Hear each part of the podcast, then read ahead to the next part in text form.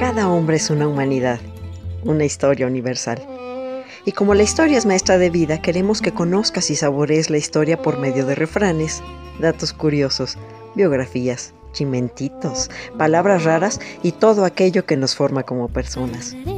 Tanto que contar es un espacio campechano y digerible en el que Nora Reyes Costilla los deleitará en breves cápsulas con su bella y argentina voz. Escúchame a través de la radio del Colmich, www.radiodelcolmich.com. Se van a enamorar.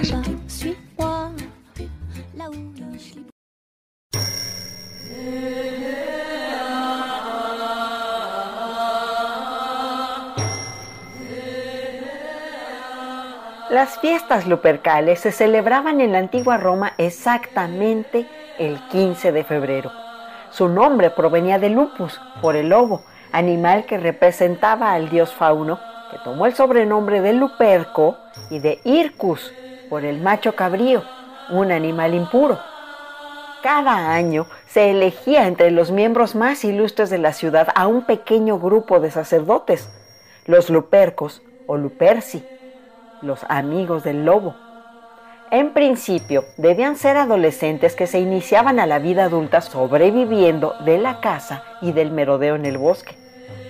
Era un tiempo sagrado y transitorio en el que debían comportarse como lobos humanos. La celebración comenzaba el 14 de febrero, cuando se reunían en la recién encontrada gruta del Monte Palatino, la colina central en donde, según la tradición, se fundó Roma. A esta cueva la nombraron Ruminal, en honor a Rómulo y Remo.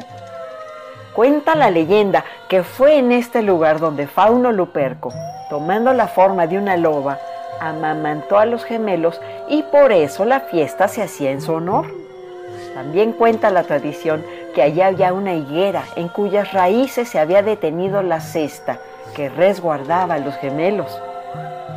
Bajo la sombra de esta venerable higuera llamada Ruminalis, comenzaba la fiesta con una ceremonia en la que un sacerdote sacrificaba una cabra.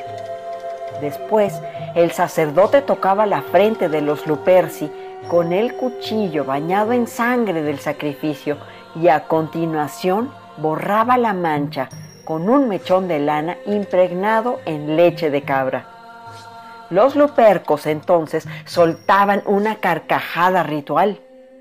A continuación se formaba una procesión con los lupercos desnudos que llevaban unas tiras o correas hechas con la piel de la cabra recién inmolada. Con ellas azotaban las manos y espaldas de las mujeres que encontraban en el camino dispuestas a participar en la ceremonia. Era el ritual para la fecundidad. Esto se consideraba además un acto de purificación, denominada februatio, y que daba el nombre al mes de febrero. Como el cristianismo ganaba presencia, el Papa Gelasio I prohibió y condenó en el año 494 la popular celebración de las Lupercales, pues decía que únicamente la Vilchusma participaba en el festival para cristianizar esta festividad, la sustituyó por la fiesta de la purificación, que se celebraría el 2 de febrero con la procesión de las candelas. Pero aún hay más. El pontífice quiso también acabar con una curiosa fiesta pagana derivada de las Lupercales que se celebraba desde hacía siglos esta se realizaba el día 15 de febrero y consistía en un sorteo mediante el cual cada joven escogía el nombre de una chica que se convertiría en su compañera sexual durante un año.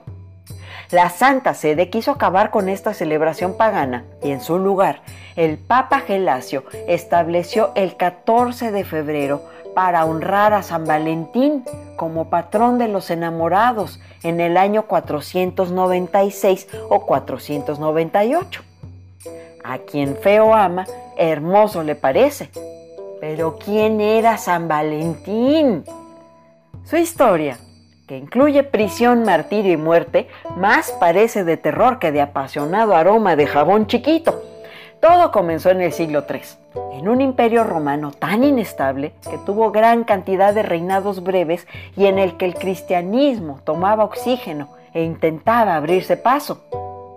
En el poder estaba Claudio II Gótico, que había llegado al trono a finales del año 268 como resultado de una conspiración.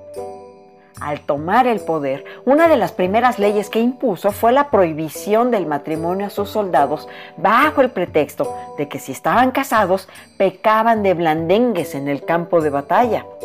Esta noticia llegó en muy mal momento porque el imperio de Claudio II se hallaba con las tribus germánicas, los godos y los galos respirándole en el cuello, y no de la mejor manera.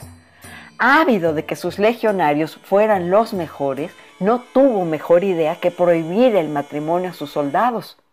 Creía que los solteros eran más aguerridos y valientes, más dispuestos a jugarse la vida porque no estaban ligados a una familia, algo que no podía permitir con las fronteras acosadas.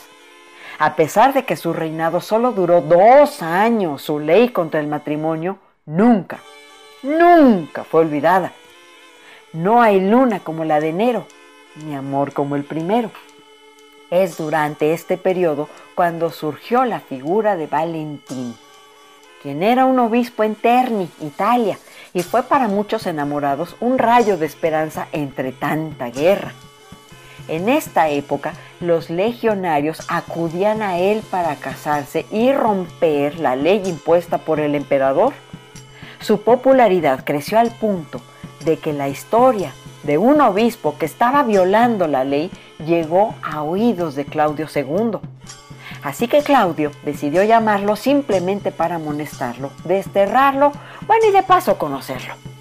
Valentín, por su parte, vio este requerimiento como una oportunidad para conversar sobre la religión cristiana e intentar convencer al soberano de que siguiera los pasos de Jesús.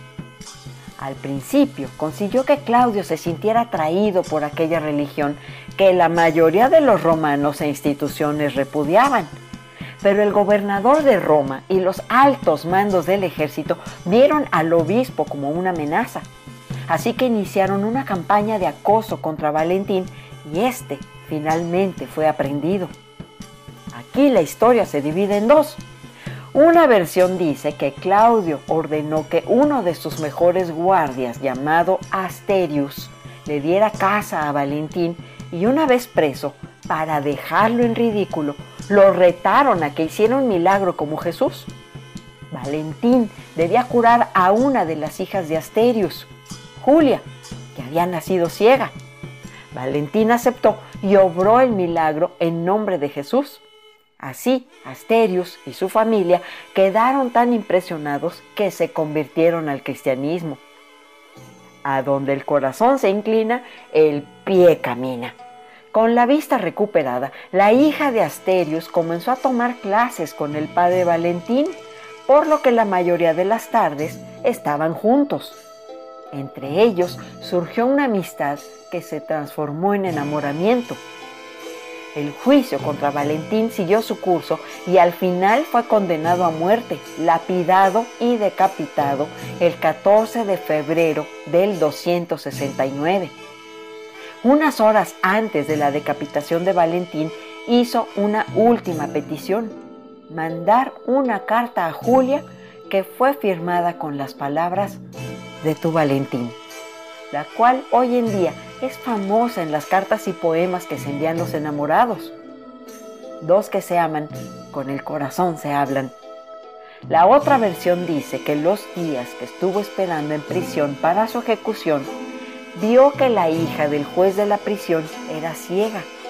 Lloró pidiendo a Dios que la joven tuviera la dicha de poder ver. Durante su traslado a la plaza pública para su ejecución, San Valentín le regaló un papelillo a la joven para que lo leyera. Ella, sin entender el motivo, ya que era ciega, abrió el papel y por vez primera logró ver. Y lo que vio fue una frase que decía tu Valentín, como forma de despedida. Algunos historiadores apoyan este relato como auténtico y aseguran que Valentín se enamoró de la joven, por lo cual su simbolismo como santo del amor fue mayor.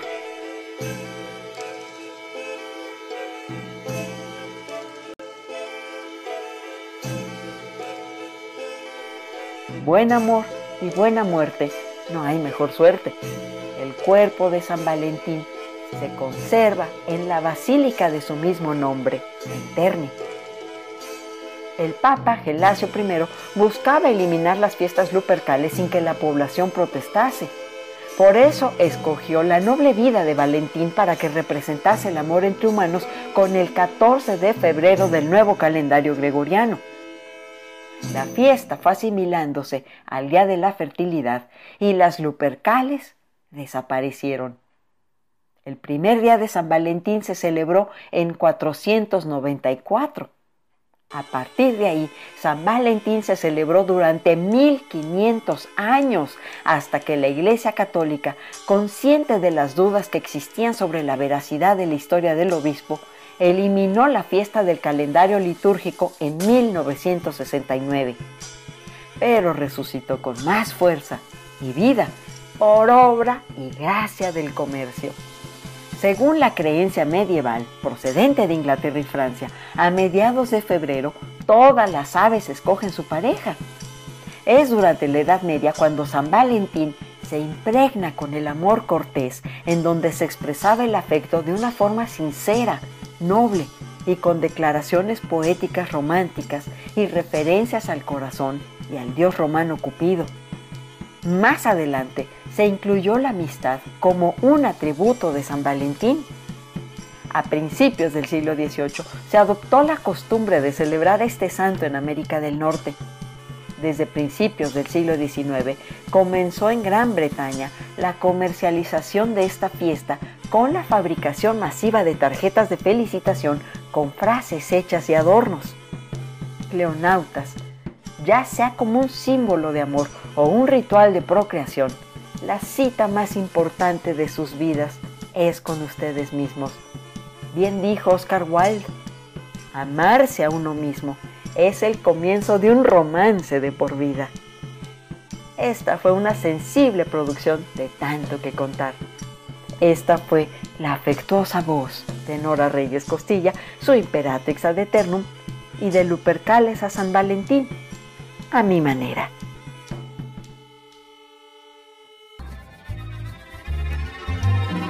Esto fue tanto, que contar. Un poco de música, refranes, historias, saber.